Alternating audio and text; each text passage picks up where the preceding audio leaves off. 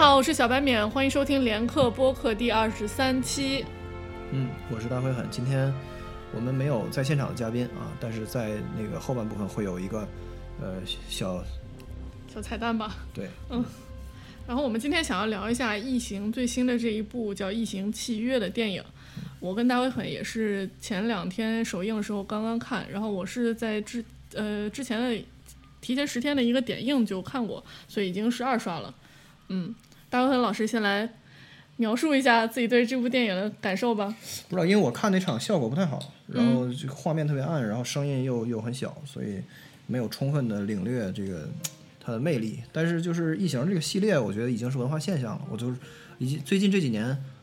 还没有见到过说一个科幻影电影上映的时候有这么热的讨论，然后所有人都在谈论，简直《异形》就是是是是现在最主流的第第一热门的电影，好像是。我也觉得挺纳闷的，因为我之前以为一直以为《异形》是一个比较小众的片儿，它就是在这种死忠硬核的粉丝心里会有比较深的、比较明显的地位，但它不会像《星球大战》这样就是全民性的的的喜爱。但是这一次《异形》在国内上映，我真的是看到了，我就是国人对于这个系列的热爱，因为我已经参加了前前后后参加了三四场。就是粉丝观影啊，就是这这些粉丝见面会之类的。我今天还刚刚去了两场，啊，待会儿也跟大家分享一下。然后我看这个系列其实也是因为，当时就一个月前吧，看到《异形契约》要上映，我说那这个热点咱们得赶一下，然后我就去补了《异形》的前四部，就一发不可收拾，觉得真的是非常好。对。大卫芬老师是什么时候接触异性的？就我小时候是那个租录像带看了，可能是前四部，嗯，这样，但是可能也没看全，我好像也没看过二这样，嗯，但是就是除了非常吓人以外，我觉得这这个东西就年龄小的人看真是容易有这个心理阴影。但是我估计现在看不会有了，因为这个科技进步还是比较快，嗯，就是早几部这个特效没有那么好的情况下，给现在的青少年看可能不会有我小时候那么深的震撼。就对我来说，它可能不首先不是一个科幻片儿，可能更是一个就是一个恐怖片儿或者一个惊悚片儿，一个怪物片儿。对，那在怪物片儿的这个领域里面，它绝对是非常特殊的一个。嗯，那你觉得为什么异形系列会这么受欢迎呢？因为它是一个恐怖片儿，其实恐怖片儿，嗯，就是在大众的这个这个认知里，应该不会有这么这么广泛的。不，首先恐怖片肯定要足够吓人嘛，吓人要要吓出社会社会新闻来，就要要成为吓得足够原创，人们会人们会谈论它，说这个事儿就这个事儿是如此之吓人，以至于它本身成为一个足够大的话题。在最开始首映的时候，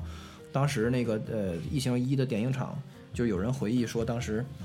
这个厕所里面，就所有的女女的都都都在女厕所里吐，嗯，就是吐的都都都没法用的程度了，对。其实可以反映出当时的那个极端的效果，但是呢，恐怖这个东西就是到今天，因为它它也二十多年，快三十年了，它就不可能是快快多少年，快四十年了，七九年的电影，对啊，嗯，所以就是它不可能一直还靠老的三板斧去那个去就是去继续吓唬人，这样的就没人看了。恐怖这个感官刺激也是更快、更高、更强的，它是不断的。有技术进步，然后有这个拍摄手法的更新，然后所以就我现在在看《异形》一二三四，其实觉得没有，并不是很吓人。所以说，它就是，呃，一方面有原创的东西，另外一方面就是说，你能够引起人们的恐惧和回味的这个点，一定要与时俱进。所以就是恐怖的内涵肯定要跟着时代变化。所以我是觉得前传对我来说更，我更喜欢。对，可能就是就是在于这一点，因为前传它其实有一个很很完整的。呃，设定就是因为都是雷利斯科特自己去，呃，去拍，所以他会有一个计划。在第一部拍的时候，在普罗米修斯的时候，他就已经想好了这几部我要怎么拍，所以留了很多后手，这是显显得更有规划。但是前面四部呢，就是有点像是一个意料之外的成功，然后那个出现一个好的题材，然后就是谁都来试试，就这样。所以这四部是四个导演，所以对每个导演都有都有自己的想法，对，都有自己特色。对，所以现在的这个的的的这个异形比比当初第一部的时候，那设定丰富不知道哪里去了，嗯，丰富太多了。就是首先呢，就是说它有了一个造物者的概念，嗯，我就这个，我我我感觉大家好奇的还是在异形本身，但是我自己对异形 远远没有对对造物者好好奇，就是这个造物主，就是说我们人类，修斯里面这个这个外星人，对，就比我们高，比我们大对的这个东西，然后就说我们的基因跟他们是高度重合的。然后在普罗米修斯一的开头的时候，这个这个造物者的基因就是像是像是一有一种象征意味的镜头，就是它粉碎在了那个一个瀑布里面，就是说就好像是我们是他们的残缺不全的基因的的的这个构成的劣等生物。嗯然后呢，但是整个普罗米修斯都都是都是故事都发生在一个就是一个匿名的星球上面的这个造物者的一个没有能够启动起来的呃飞船上，而这个飞船的目的地就是去往地球，而这个飞船上面就是载着大量的那个黑水，也就是用来造对造原始异形的这个生化武器，这种。所以整个这个命命题对我来说是非常好奇，就是说，就我们人类跟造物者到底是什么关系？就是说你跟着那个呃普罗米修斯的主人公有着一样的疑问，就是他们为什么要造我们？对他们又为什么造出来我们以后又要毁掉我们？对，也就是因为他要载着这个生化武器要来地球，那显然就是要消灭我们嘛。嗯但是呢，这个事情跟异形没有什么直接的关系，嗯所以这个异形呃前传就普罗米修斯里面给我们补的这个设定，就是说黑水能够造出来的异形，其实你要仔细去看的话，跟它这个正传里面的异形不是一种东西。对，它有这么几个根本的差别，一个呢就是说它是 黑水的产生的异形，就是不管是黑水还是黑水的水蒸气，就像像我们这次在那个契约里面看到的，嗯。它是进入到生物的，就是动物的身体里之后，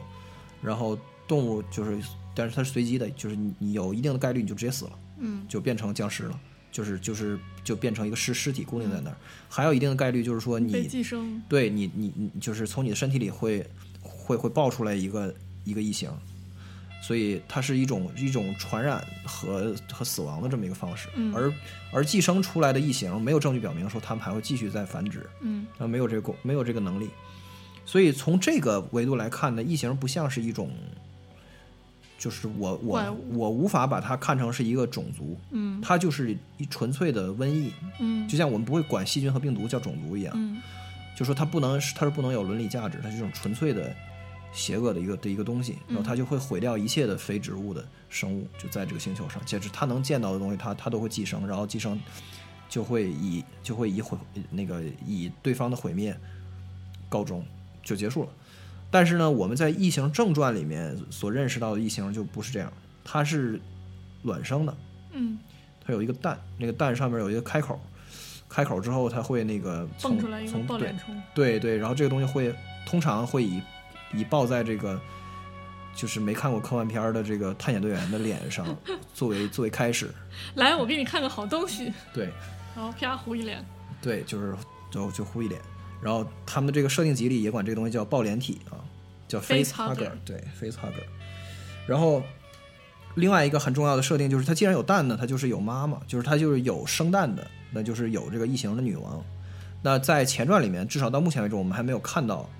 异形女王，就是异形就是黑水或者黑水蒸气直接寄生的然后出来的这么一个生物。对，所以说异形从前传到正传必然是出现了一个质的飞跃，就是说它从这种原始的方式变成了一种卵生的，然后有这个有生殖的这个模式的的这么一个变化。所以这个变化的关键就是这个前传里面的这个仿生人，就是这个 David。David？对所以我们要开始剧透了吗？对对，其始七月的实剧透。对，如果你听到这儿才意识到说我们要有剧透，然后把这个关掉，其实已经晚了，我们也剧透了不少了。啊但是没关系，没有正面的说契约的的那个。对，还有最后机会。那如果你想看完了再再听呢，你就可以从这里关掉。好嗯，然后呢，我们来说契约吧。契约，我我们现在认为就是普罗米修斯呢，普罗米修斯这后之后的这部契约，包括雷导在计划中的，就是普罗米修斯和契约中间的一部，还有契约之后和正传之中间的一部，这可能一共是四部的电影，其实是仿生人仿生人大卫的系列，也就是普罗米修斯的系列。它将探讨的内容和异形就是两个东西了。因为异形它主要是在幽闭空间，就是在太空没有人能听到你的尖叫的这种对于太空未知和幽闭空间的恐惧。但是，呃，普罗米修斯系列呢，其实探讨的是人对 AI 的恐惧，有点像是西部世界的主题。就这第一部还不太明显，就是还没有到，主要到这一步契约就有点儿。所以说，就是这是我说到最开头刚才说的这个，他这个恐惧一定是与时俱进的，就是一百年前的恐怖绝对到到就到现在可能是幽默，可能是搞笑，嗯就是它这个恐恐怖这件事情本身的那个内核一定是紧紧的跟着这个就就是不同的时代的人的内心深处的东西有关的。对对，真的，我之前我这两天还看到一个又一个新的大白鲨的的电影的预告，然后我就觉得这种深海鲨鱼，这个真的还恐怖吗？这个还会对人造成那样的生理刺激吗？对对对，这个题材实在是太过时了。对，包括那个你像黄金时代，我们会有有海底两万里，就是海底两万里这个命题，嗯就是你一定要能够想象，在大几十年前。那个时代的人们听到这个提法，就他听到这一这个说法，他就会觉得很振奋，因为因为就做不到嘛。嗯，对。但是现在人们一听，就是觉得挺没劲的。就是未知的东西，就是海底海底这个事情啊，当然其实呢，就是人类对深海的探索还远远没有到什么程度。但是就是说，深海这个东西的神秘感实在是差太多了、嗯啊，就是跟太空比实在是差太远。所以其实那个我们前段时间看的那个《异星觉醒》，它是结合了深海恐惧在里边的。对，异星觉醒的那个那个主要的怪物，就有人叫宽粉宽粉鲸，嗯长得像特别像宽粉，其实是一个拟深海动物的一个形态。对，嗯当然了，就是深海恐惧这种东西，也有人提说它其实是呃根植在人的那个就是本能里面。嗯的，这是因为因为人是从胚胎里生出来的，就是人人是受人是受精卵，然后在这个在妈妈肚子里面，在这个就是所以所以这个从从这个出生之前一直在水里。对从水里出来是人诞生的过程，对，那么我们来说 AI 吧。对，但是 AI 是绝对是这个时代人人们内心恐惧的一个主要的点。我就从前几年火这大数据到现在这个人工智能，每个人心里都在有这个想法，就是说，我靠，那那我们那我们造的东西出来，我们控制不了怎么办？嗯他们要是嫌弃我们怎么办？或者是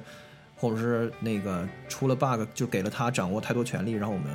就是不能反悔怎么办？嗯所以就是在过去这十几二十年间，就是越来越多作品在反思这个。从最开始的比较，呃，不能不能说人幼稚，或者说就是还没互联网还没有到那么发达的程度，嗯就是计算能力没有到那么发达的程度，大家对于呃人工智能的幻想可能还是终结者那种，嗯就是是一个很具体的人，然后贼绑，然后穿一大皮夹克，然后 浑身铁链子，然后就是你一下一眼就能看出来他特别厉害。对，然后那个就是对坏火的机器人特别坏，然后好火机器人特别仗义，然后就跟那个就隔壁大哥那种感觉。对，但是到后来呢，就会有黑客帝国这种，就是说你会你会想象说这个它是它是个系统啊，它是个数数字系统，然后它里面也有病毒，然后呃里面有确实是就这一套东西，但是到了到了这个现在的时候，人们会说就是人工智能这个东西离我们越来越近了，所以这个恐惧绝对是 前所未有的。对，嗯每次这个是这个呃 AlphaGo 赢了个围棋选手的时候，大家就会拿这个事儿说一遍，说这人工智能要是控制不了该怎么办？其实也其实你现在看你会觉得很搞笑，嗯好像说这个有点太杞人忧天了。但是呢，人工智能发展速度肯定会是越来越快，就是这个发展速度的速度，也就是它的加速度一定是一定是只是个正数嘛，所以嗯它那就是越发展越快。等它超过我们的控制的这个时候，如果有一天能发生的话，那那一天一定是不在我们预料之中。嗯对所以也就是这次的这个的这个主人公就变成了这个仿生人，其实就是这个威冷对公司的那个创始人自己造的这个玩意儿。对，这是由法沙来扮演的。嗯那两个法沙自己飙戏，就这块儿还挺见表演功夫的。嗯，就是这一集出现了一个新的法沙叫 Walter，其实就是照着之前那个做的，但是它有一些升级，比如说它没有创造力，呃，它被剥夺了一些自由，这是为了让它更好的服务于人类。然后这个片里也解释了，说法沙说。呃，新法沙对旧法沙说：“你太像人了，你吓着大家了。就是恐怖谷效应，就是你越像人，你越容易，就是人人们容易害怕他。然后同时呢，就是他也也是一个忠心耿耿的的仿生人，在这个飞船上。然后在这个电影在新法沙跟老法沙交锋的这个过程中，有一些端倪，就是新法沙也开始慢慢的有这个觉醒的迹象了。就是当老法沙问他说：“你为什么要牺牲你的手去救丹尼？”然后新法沙顿了一下，说：“那个因为因为职责，duty，不是因为爱。”其实这个时候，其实他也有反思，包括嗯，他最后去打那个老法沙的时候，老法沙劝他说：“你加入我们吧，我们是永生的人，我们比人类要要强。”他可能也是心里也有犹豫，但是最后还是他的这个编程的这个呃，可能战胜了他的的那那一一丢丢觉醒。所以实际上就是，呃，微软公司创始人发明了这个仿生人，那个包括仿生人作为这个啊，就作为一个一个很帅的有的有型的 Siri，就在这个飞船上，这所有脏活累活都是都是他干的，嗯。然后跟跟上帝对话也都，呃，跟造物者对话也都是他负责，因为人类学不会嘛，嗯。所以所以就是人类和他的关系，就是其实是呃可以对应到造物者和我们的关系。所以就是前传把这个主题从这个恐惧本身，就是从这个呃就是太空的这种呃那个未知生物的恐惧，就转变成了一个关于创造的故事。嗯就是他会说他想讨论的就是说谁创造了我们，而我们创造的的这个下一代的这个生物又会怎么怎么去对待我们。所以这个主题其实跟那个正传已经偏离的就是完全不一样了。嗯，然后我我就想回答大灰粉之前的一个问题啊，就是因为这一步没有明确的解释解答，就是普罗米修斯最后提出了一个巨大的问题，就是我们从哪来？我们从哪来？我们要上哪去？造物主为什么要造人类？又为什么要毁掉人类？我觉得这个可以用，就是我们为什么要造出 David，就是 Wayland 为什么要造出 David，以及 Wayland 为什么最后我我们最后想要 David 去毁灭，就是 Wayland 觉得人类已经是神了，我们可以做任何事情。就他提，就是他的这种自大，他的这种就是我要掌控一切的的这种就是自信吧。让他造出了这样一个不受他控制的完美的生物，所以当普罗米修斯就是有一段被删减的镜头，就是他们唤醒了工程师，然后问工程师，我们怎么能长生不老？呃，这个时候。就是威兰的就非常骄傲的跟工程师说：“那个，你看，这个是我造出来的仿生人，他已经他是完美的，他可以不死。”然后这个时候，那个好像我们觉得工程师要去爱抚这个，就是非常骄傲的看着他的造造物又造出来的完美的生物，呃，去俯向法沙的面庞，结果发现他把法沙撕成了两半儿，也是这种就是深深深的恐惧，就是我的造物比我强，那我当然要灭了你。我觉得这个其实是说得通的。嗯，但是就不是不是说的通不通的问题，就不是说我为什么要造你和我对你的看法的问题，是说具体他是怎么造的。嗯，对，就这个这个这这一集没有解释，我们只能期待下一集了。对，因为那个导演不说了嘛，就是第下一部是这一部和上一部中间的部分，相当于这个前传第一部是普罗米修斯，第二部是还没还没拍的这个下一部，第三步才是我们现在看到的这个契约。嗯按照这个来来说的话，下一步应该去呃去交代一下这个部分对，的。以及就是我们刚刚再说回异形本身，就是从普罗米修斯的那个黑水做造出来的那个怪兽，到最终正传里异形的成熟体，就是它有一套完整的生殖系统。这个中间经历了什么？我们在契约里也只是瞥到了一些，就是大卫用呃用人们来做实验，用他自己有一个地下实验室，他做了很多图纸，他有一些想法，但是都没有具体的呈现，就是他为什么，他是怎么做出来这个东西的。对，然后就是最后就是还想说一点那个我自己对异对异形这个东西的理解，就是我是觉得，尤其是看了《普罗米修斯》和《契约》，尤呃尤其是《普罗米修斯》之后，我我当时对异形的就是看法就完全变了，因为原来。这个正传的四部里面，就异形还是一个传统的这么一个怪物，只是它这个非常可怕，长得非常恶心，然后对，但是它还是它是有妈的，就是这样。但是呢，在这个在这个普罗米修斯前传系列里面的这个原始异形，它其实根本就不是，它就是是黑水传感染任何动物能够生出来的东西。那这样的话，我们就不能把它当成生物来看。嗯当成什么叫当成生物？就是说，我我们会对猫和狗，那个会对这个，比如说牛和马，会去那个去投射我们的同情心。我们会觉得啊，就它也挺疼，它也不容易，或者怎么样。但是我们不会对异形有这样的看法，因为异形它它的下一代跟它都不一样。这个它下一代长什么样，基因是什么样，是完全取决于它感染了谁。如果它感染了造物者，出来以后，它就是一个造物者的那个基因然后突变出来的东西。如果它感染了人类，它就是一个人类基因突变出来。如果黑水感染了牛和马的话，它就是一个一个长得像牛或者长得像马一样的一个一个的一个奇怪的的一个东西，所以它根本就不是你不能把异形看成是一个生物，它就是一个完全的呃，如果它存在有目标的话，那么它的目标就是毁掉一切它能够碰到的生物，就是这样。所以从这个终极的毁灭者，对，就这个从这个意义上来说，异形是绝对邪恶的，因为它没有家庭的这个这传承，什么都没有，对，没有这就是个概念。它谈不上家庭，就是它也不可能具有什么感情或者什么之类的东西。所以就是现在说回到第四部的那个那个，就是最后第四部的那个异形死的时候，嗯，就是就是好像一副那个他他跟他妈就是这个雷普利，对，有感情，就是有哎，好像就那种眼泪汪汪那感觉，好像就这个是我觉得觉得是法国人浪漫过头了的，这个是让让我就来说。很难接受的。虽然他俩确实是存在这个呃这个这个关系，对，呃，所以这个是就是异形的黑水阶段，它其实完完全全是一种生化武器，它就有点像是一个触媒，它是你看那个设定集里面会交代它是它是一种 agent，它是一个介质，它是一个中介，然后它就是会把遇所有他遇到的基因改变掉，就是这样，所以就是它不是一种是不是一个种族，对。我觉得这个想法非常的厉害，因为你想想，如果真的有这样一个生化武器的话，它可以确保这一个地区的生物全都被毁灭。对啊，它不会像那比如说，如果我真我只是一种真菌或者是什么毒气什么的，总有去不到的地方，总有人们可以把它防起来。但是如果它同时能把生物改造成就是活的武器去攻击还在还活着的那些人的话，就是 一点生还可能都没有。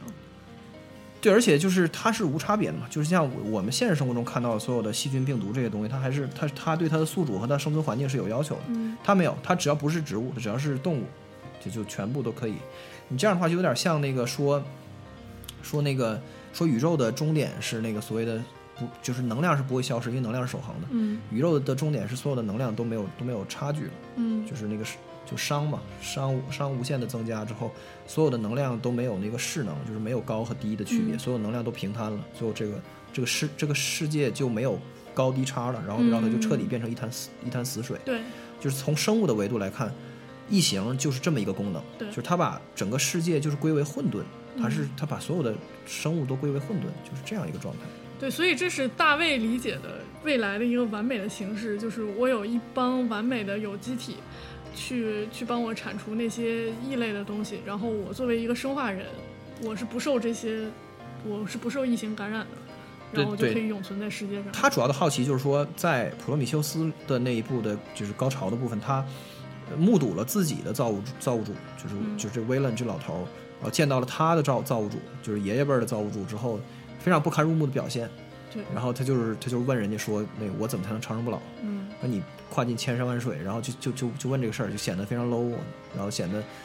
就是挺没劲的。对啊，而且那这个事情是 David 从生下来就有的一个东西，你却就是你经历千难万险，你把我造出来，甚至你跨过，就是你去花这么大代价，你只是想得到一个我已经有的东西。而且包括那个就是造物主对他和和对他，就是和对那个 Wayland，，就是都没有任何的耐心，嗯就连连聊两句都不想聊，就根本就没有。就我们开玩笑，就是就今天那个徐晨老师跟红运老师就说，如果这片儿是诺兰拍的话，这块儿得一大段对话，然后然后大家陷入深深的思考。对，然后最后异形那个陷入沉思，然后自杀了枪自杀了。对对对，但是并没有，就是雷利斯科特拍出来的异形就是，就是你谁呀、你来我家干嘛呀？别跟我废话，然后然后就就开始动手了。对对，就能动手，别吵吵，就是这么一个状态。所以就是对于 David 来说，他受到了一个一个就是很大的震动，或者说是我觉得是定义呃，就是定义了他契约和他以后的这个他的价值观的点在于，就是人类就是一种非常呃具有缺陷的，然后是无药可救的这么一个残一个很很次的一个一个物种。对，其实是没有什么挽救的机会的。嗯，所以就是他他他作为人类的造物，他对人类不是一种憎恨，嗯就这是我想说，就是他其实是不在乎，就嗯是他我并不关心人类怎么样，然后但是呢，他却有了，就是他意识的觉醒，所以他有这个好奇心，他想知道他能够造出来的东西是什么样的，所以他的热情和好奇心驱使着他去研究说以异形这个就不可思议的这种这种这种媒媒介能够造出就是理想的这个宇宙中最理想的完美的生物。嗯，对。其实这个意义上，我觉得从这个意义上来说，他和 Doctor Ford 的看法是差不多，是有点有点接近的。对嗯就 Doctor Ford 对人类的看法，就是也是说这个这个物种就发展到头了嘛。嗯，对嗯，好沉重。对，但是这一部还是很好看的，尤其是有一些，啊，当然除了异形之外，还有一些就是就是片方主要是用来搞笑的场景，就是那个法沙教法沙吹笛子，就是新的法沙教旧法沙吹笛子的时候，用了一些非常色情的话，然后如果看得懂的话，英文好的同朋友呢就就会会心一笑，也可以看一看古大白话的的解释，也挺有意思的。对，而而且而且这老头儿啊，就雷利斯科特，大家如果上网上看他的采访，你发现这个人特别特别逗，嗯就，绝绝对是逗逼。是的啊，我看有一个采访说，那个记者问他说：“你拍《异形一》的时候，你为了保持这个这个这个惊悚，你都不给演员看这个完整的设定和布景，然后就让这个怪物直接出来吓他们，这样得到最最真实的反应。”然后这个主持人就问现在的这些新演员说：“雷导现在还这么做吗？”然后新演员说：“啊，不不不，他早就不这么做了。说那个雷导现在就会乐呵呵的叫大家过来说：‘哎，你看这个东西恶心不恶心？’对然后大家就觉得很崩溃。对，然后就是关于整个异形系列的所有的这这个背后的这些呃奇闻异事啊，包括他们那个设计的这些东西，大家可以去呃去看一本书，就是我们要隆重推荐一下，我们自己买了，觉得确实特别好。嗯就是读库做的《异形全书》，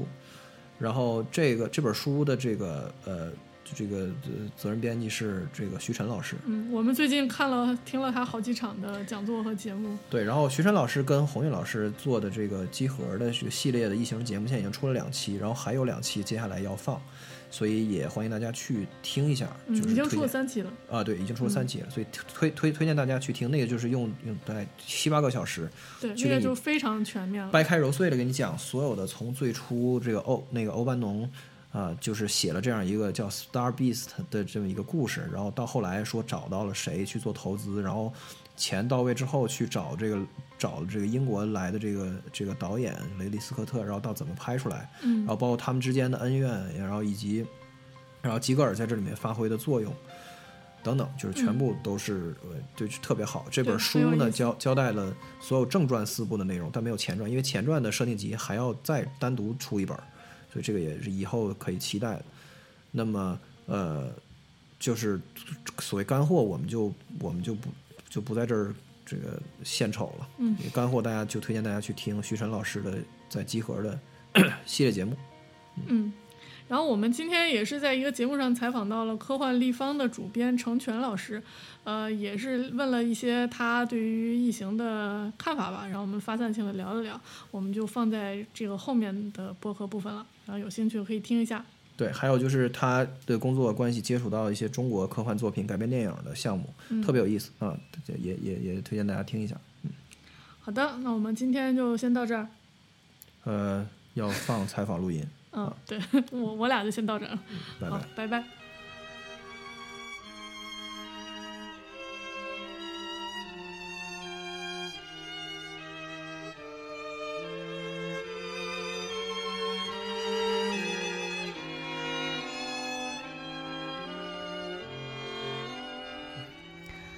老师谈到《异形》的成功，着重强调了他的艺术指导吉格尔的重要性。这个功劳不能都记在导演身上。那为什么说吉格尔是异形之父呢？因为他只是做视觉设计啊。嗯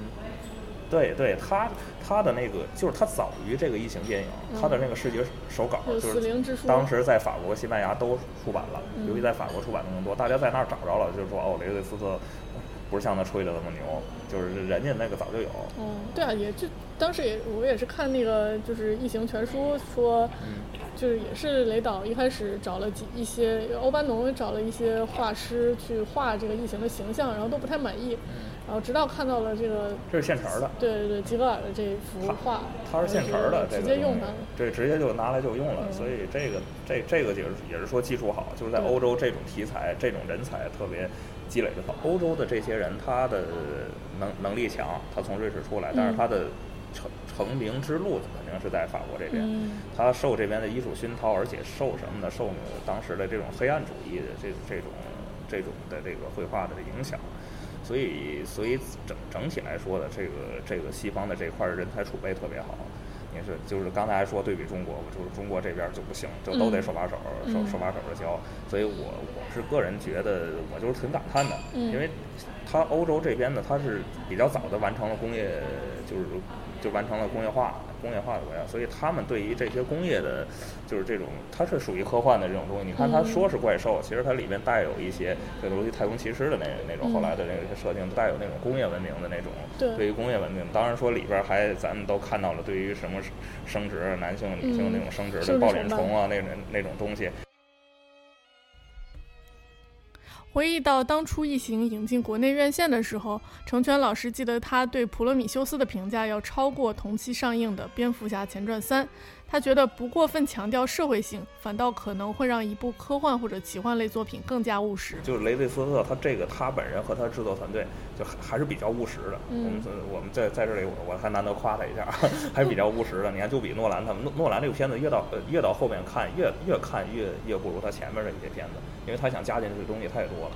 他把他的一些想法的东西都往里加。就铁剑担道义，妙手著文章的节奏。对，就是有你虽然是诺诺兰粉丝，我这不我我我我这说的比较弱，确实是这种情况。就是他野心太太大，对还想还想承担一堆这个，就是承担，这是英国导演的一个特别大的特征。我们看很多英国导演都是这样，是就是包括我们拍那个什么，我当时前几年特别惊讶的在央视六套看到了《威斯抽查队》，就是这这这种片子嗯都是这个样子。嗯，就是他那个时候他对太就更严重了，反正就完全是就太娱乐性的部他是他是英国团队做的，整个一个哦英国团队做的。程娟老师说，他最喜欢的一部《异形》系列作品是《异形四》。这部作品虽然评论界反响一般，但是它的结尾给观众留下了非常深刻的印象。深度，它也有它的深度，尤其是它里边最好看的一点就是刚才咱们谈到这个事儿，最后亲了一口对，人的，就是人人机的人，我管叫人机异形，然后嗯往那窗户上打了一个眼儿，那对。异形收回去，收回去那一瞬间，我们在做那个工号的时候，收回去嗯瞬间，我们专门把那工工号，就是在那一瞬间你可以定格，是个人的骷髅，哦，就是他在最后一瞬间就出去，一直往往后出嘛，哦出去之后越往后收，他越像人，哦，就是当时看着越像人，到最后的那一定格那一秒，当时那个 CG 技术做的也不好，最后一秒是一个窟窿，哦，是一个完全人的窟窿。这这个这个这场戏基本是四的一个亮点，因为我我跟很多人说说你看过异形吗？说没看过，但是我就记得有一个小孔把把把异形吸出去了。那是他的一个亮点，就是对法国导演在想，然后法国导演最后的一个就是也是双结局版嘛，最后一个就是两公映版好像记得是两个人看到最后呀啊，地球好好美呀、地球，然后回到地球。然后另一个版本是什么的？他们坐在那个埃菲尔铁塔的一个烂乎乎的一个嗯废墟前面，坐那儿望守望，哦两个人在那儿守坐那儿守望。就到底就是雷普利可能也也会死在这这个地球上，嗯就等于就是哦。整个地球都它是双双结局的版本，就是嗯。第一个版本大家你们都有印象，就往下看，但是嗯就往回希望的充满了希望第二第二个结局版本是就是那个福斯那个双结局版本，第二个结局版本是没有希望的。嗯。两个人最后一个特别长、特别大的一个远的场景，就整个它是巴黎嘛，整个嗯巴黎都是废墟，埃菲尔铁塔也是烂乎乎的嗯。悬在那儿，两人红乎乎，地球是红的，两个人坐在那个那边在守望的这个、嗯。这个啊，就是两人都会死在这个这个地方。嗯。对于中国的科幻作品改编电影的前景，成全老师非常乐观，也给我们介绍了近期正在拍摄的几部国内作品。这几年反正稍微稍微好一点，你看就今就说今年吧，今年你看一个是张导的这个《偷行者》《偷行者》这个项目，然后另外的还有我们现在要投拍，就是郭帆导演郭导的那个，现在在青岛正拍着了，刚刚开拍《流浪地球》嗯，这个项目，然后还有一个是那个过两个月也在想，就是万达嘛，他是在万达那儿有一个影棚嘛。环太年初已经拍完了，前两天我我这还分享一个，就是一帮老外在那儿吃拉面，在他们一个场馆里吃拉面，就是环太环太二，我说是环太二，都是陀螺那环太二，然后那个还有一个就是宁浩宁浩导演疯狂疯狂的外星人，疯哦，狂外星人过两个月过两个月要拍，这这个这个已经公开的消息了。前年初已经有有我们有朋友有照片儿看，就是那个徐峥，嗯徐峥徐峥已经在那儿看看场地了。但是他那种肯定是一个那种喜剧色彩的，是黑黑色喜剧。对，他是他是用他的方方式把把刘慈欣老师的那个乡村教师和他的那个本子嫁接，我们现在目前是这么猜测的。哦，这个挺有意思，这是目前很这还这还还挺期待。我我是很期待，因为我就是粉丝，可能小说党就觉得受不了。我觉得这个东西是这样这么看，其实就像当年我就说徐克呃不是吴宇森拍那个《赤壁》一样，嗯，我我说要真的原汁原味还原还原于咱九十年代那个电视剧那个感 觉，那那就失败了。对对对，就是他一定要嫁接他的东西，就是要做加法或做减法。